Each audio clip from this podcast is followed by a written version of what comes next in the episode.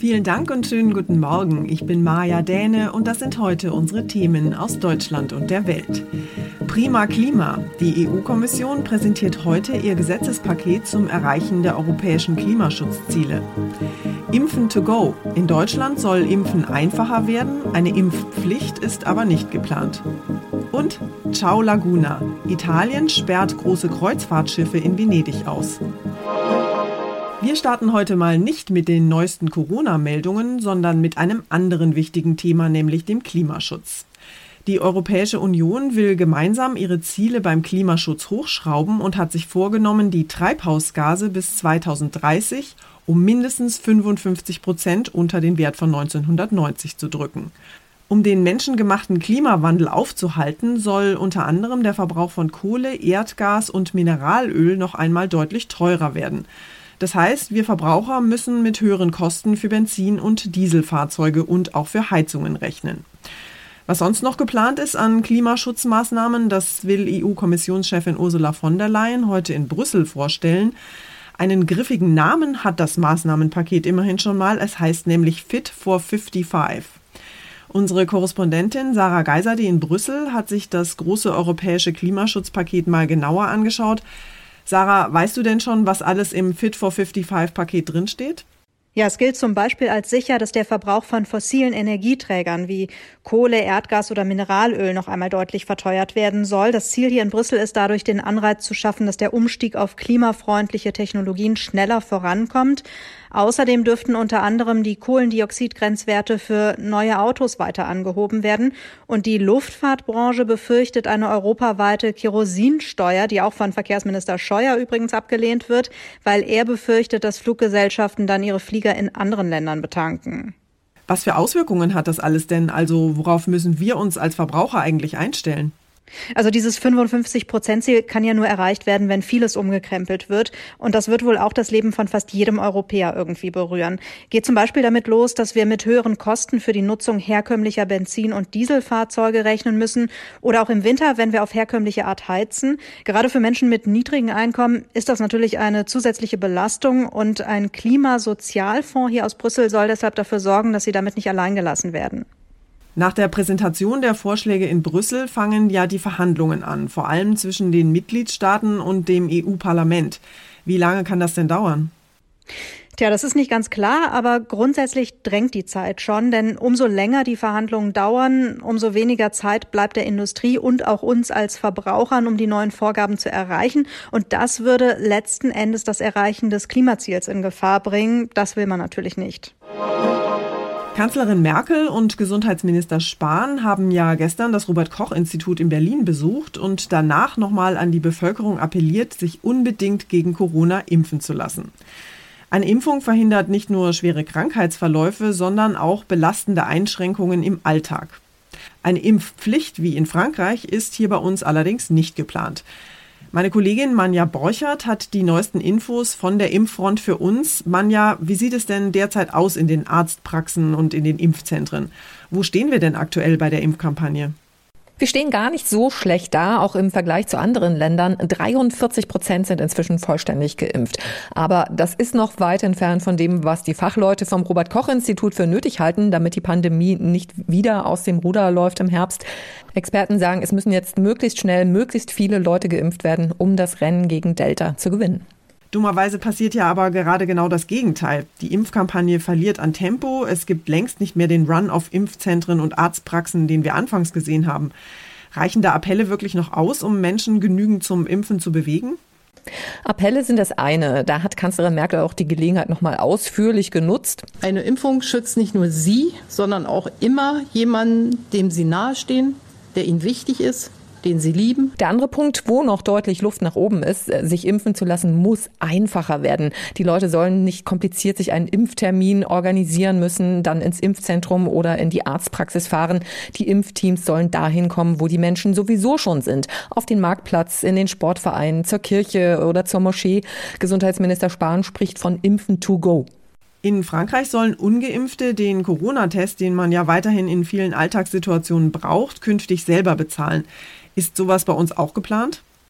Vorerst werden die Tests kostenlos bleiben, aber die Bundesregierung schließt tatsächlich nicht aus, dass es auch hier irgendwann heißt, wer sich einer Impfung verweigert, der bekommt auch keine Gratistests mehr.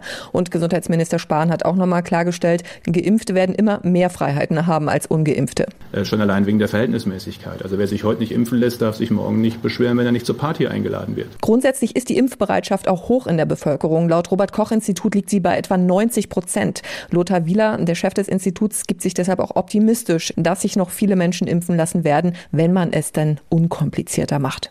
Impfen to go, demnächst vielleicht ja auch im Einkaufszentrum. Dankeschön, Manja. Seit Jahren streiten die Menschen in Venedig über die riesigen Kreuzfahrtschiffe in der Lagune.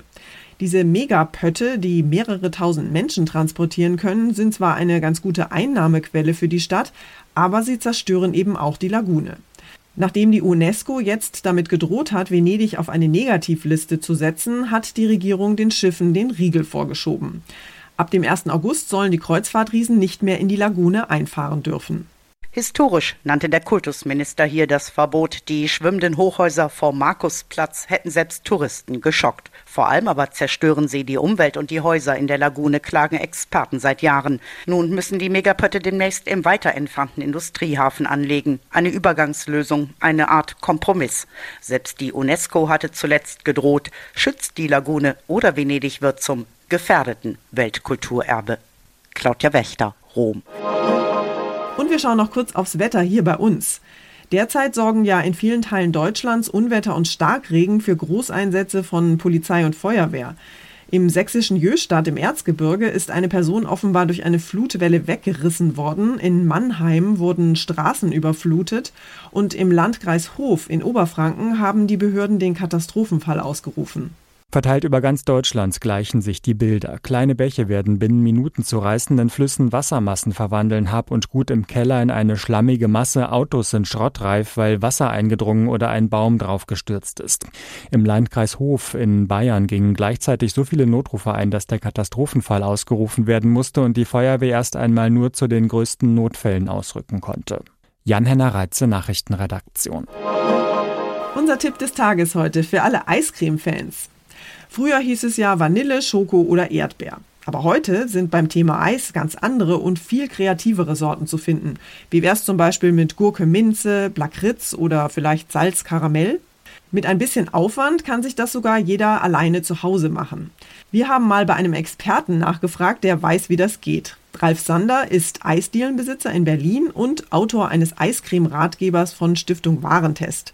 Herr Sander, das Lieblingseis der Deutschen ist ja seit Jahren immer das gleiche, Vanille. Aber bei Ihnen gibt es natürlich neben den Klassikern auch ausgefallenere Eissorten. Was ist denn das Trendeis bei Ihnen in diesem Sommer? Also das abgefahrenste, was wir zurzeit haben, ist äh, Limette mit Koriander. Da ist noch ein bisschen roter Pfeffer drin. Sehr erfrischend, sehr speziell, aber total lecker. Es geht natürlich nichts über ein tolles Eis vom Italiener, aber kann ich eigentlich auch ohne großen Aufwand mein Eis zu Hause selber machen? Naja, also wenn man, wenn man keine Eismaschine zu Hause hat, braucht man einen Hochleistungsmixer und dann kann man letzten Endes alles, was man pürieren kann, also alle Arten von Früchten oder natürlich auch ähm, Nüsse, äh, Milch, Sahne und so weiter zum, zum Eis herstellen verwenden. Wenn ich jetzt richtig in die Eisproduktion einsteigen will, lohnt sich denn dann für mich die Anschaffung einer Eismaschine?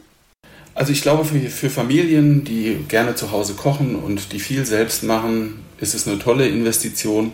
Ansonsten ist es ein teurer Staubfänger, genau wie eine Feuerzangenbowle. Also ich würde sagen, unter 200 Euro macht es gar keinen Sinn, aber idealerweise, ähm, also gibt man 5, 6, 7, 800 Euro aus, ähm, dann bekommt man schon was Gescheites. Also Eismaschine anwerfen oder ein dickes Eis beim Lieblingsitaliener um die Ecke schlecken. Dankeschön, Herr Sander.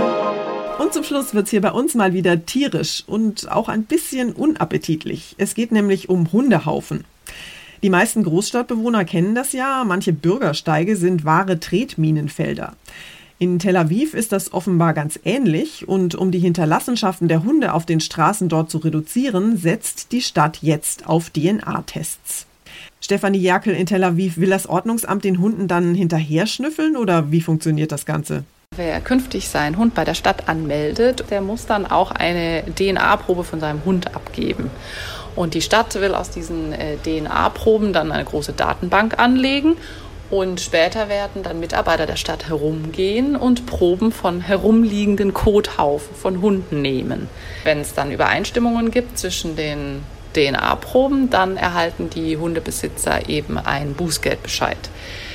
Wie hoch das Bußgeld sein wird, ist noch nicht klar, aber derzeit ist es so, wer dabei erwischt wird, wie er den Hundehaufen seines Hundes nicht wegmacht, der muss dafür rund 190 äh, Euro zahlen. Das war's von mir für heute. Ich bin Maja Däne und wünsche Ihnen einen guten Start in den Tag. Tschüss und bis morgen.